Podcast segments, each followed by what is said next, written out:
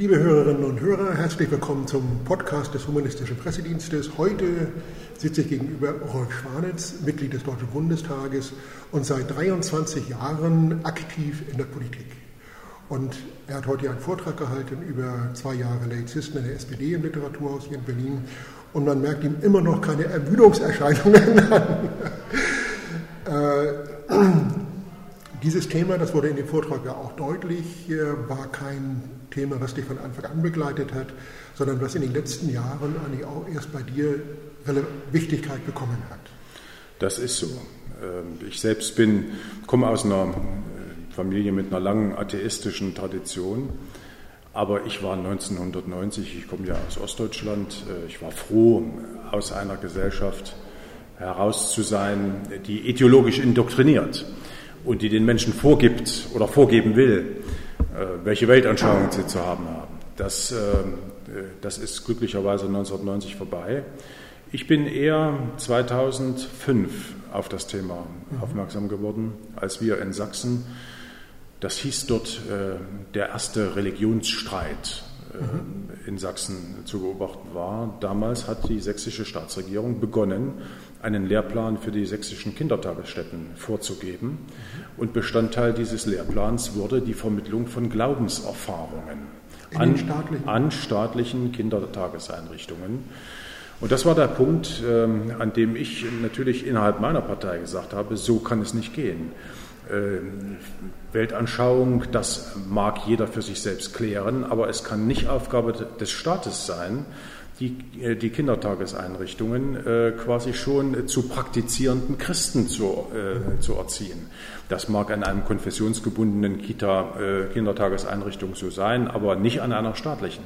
Und da begann für mich das Thema.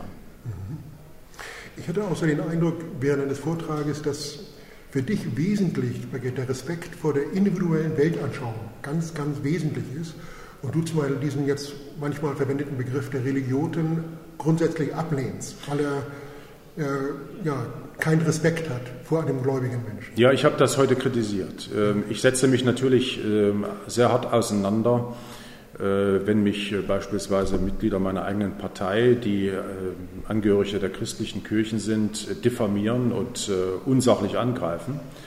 Aber ich finde auch, äh, die Konfessionsfreien und auch die Laizisten äh, müssen sehr sorgsam darauf achten, wie sie selber argumentieren.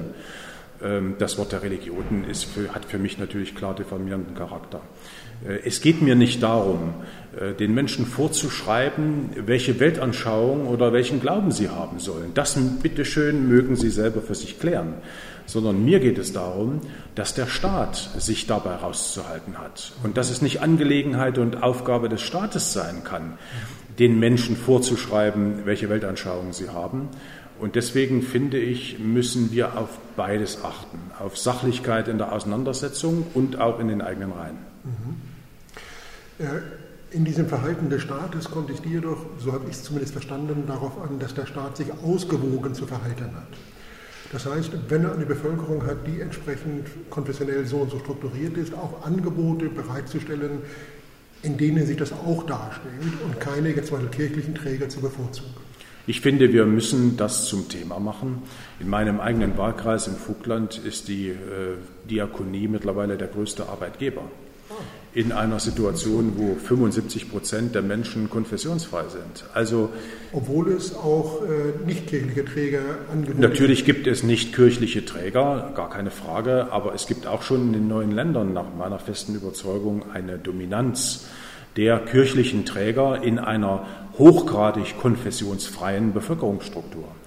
Hier entsteht ein Problem und hier muss der Staat, hier müssen die staatlichen Stellen bei der Vergabe von Trägerschaften, bei der Vergabe von neuen Trägerschaften darauf achten, dass ein religiös, weltanschaulich ausgewogenes Angebot an Kindertagesstätten, an Pflegeheimen, an anderen sozialen Einrichtungen in der Region bleibt.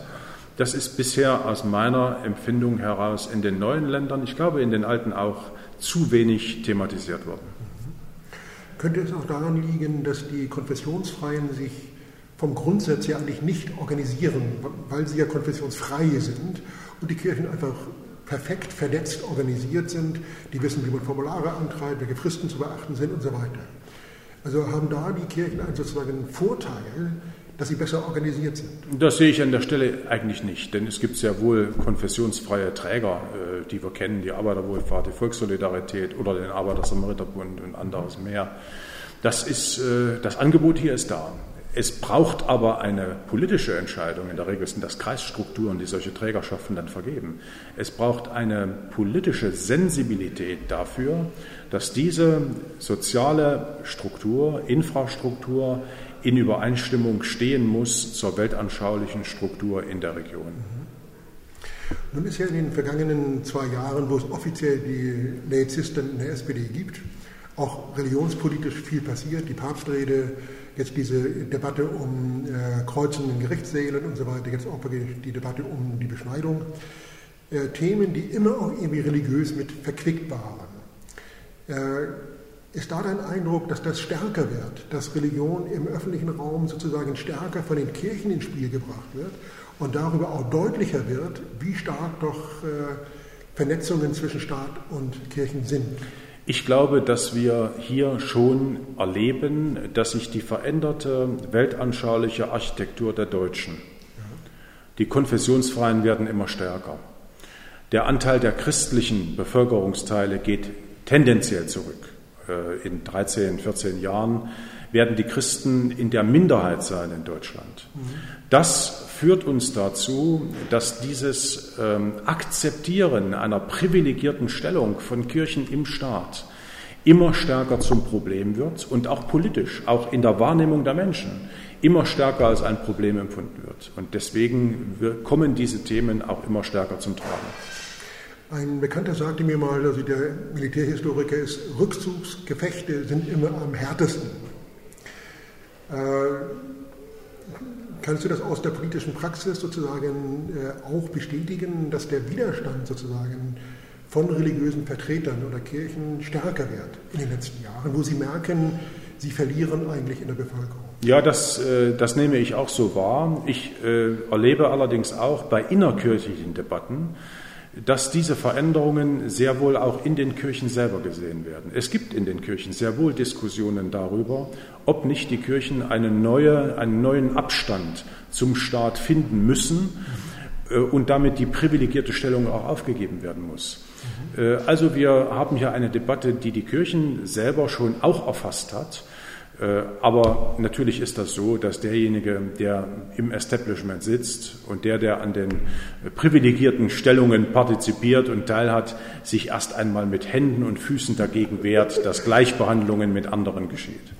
Also innerkirchlich, deshalb muss ich ein bisschen schmunzeln, die Freiburger Rede des Papstes, wo er sagte, die Säkularisierung hat ja immer auch Vorteile für die Kirche gehabt, wenn sie von ihren weltlichen Gütern befreit wurde sozusagen und die Dementi sofort der deutschen Bischöfe, die sagten, nein, nein, äh, wir wollen wir alle so lassen, wie es sich bewährt hat und wie es so Bestand in Deutschland ist. Ja, ich bin sehr sicher, dass wir hier eine äh, Entwicklungslinie vor uns haben, äh, der man gar nicht ausweichen kann. Da wird es noch viel Widerstand geben. Das Beharrungsvermögen der privilegierten Strukturen wird noch über viele Jahre, vielleicht auch Jahrzehnte bleiben.